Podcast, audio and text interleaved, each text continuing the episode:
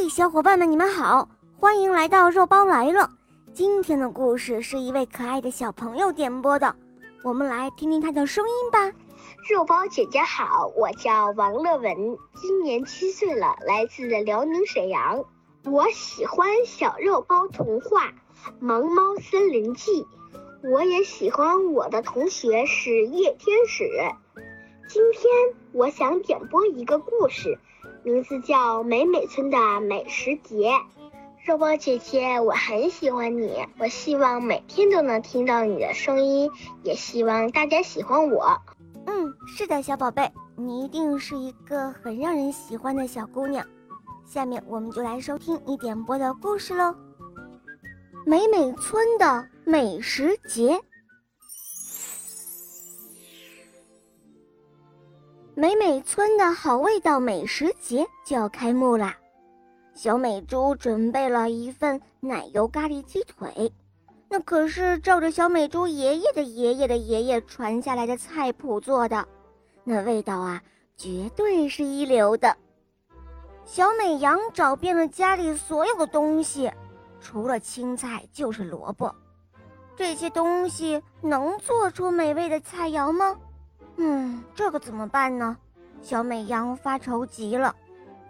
美食节明天就要开幕了，美食一条街上不断的有新闻传出：小美狗的果酱蛋黄午餐肉，香味扑鼻；小美猫的竹筒酱汁熏鱼，滋味浓郁；小美松鼠做出了失传多年的手抓麻辣排骨。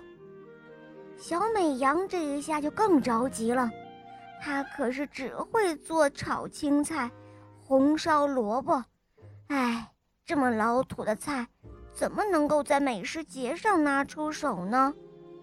小美羊坐在窗户边，一点儿也开心不起来了。你好，小美羊，快来和我们一起品尝美味吧！好朋友小美猴在窗户下叫它呢，我。可是我做不出好吃的食物，我我不想参加美食节了。小美羊难过的说道：“你不是会炒青菜吗？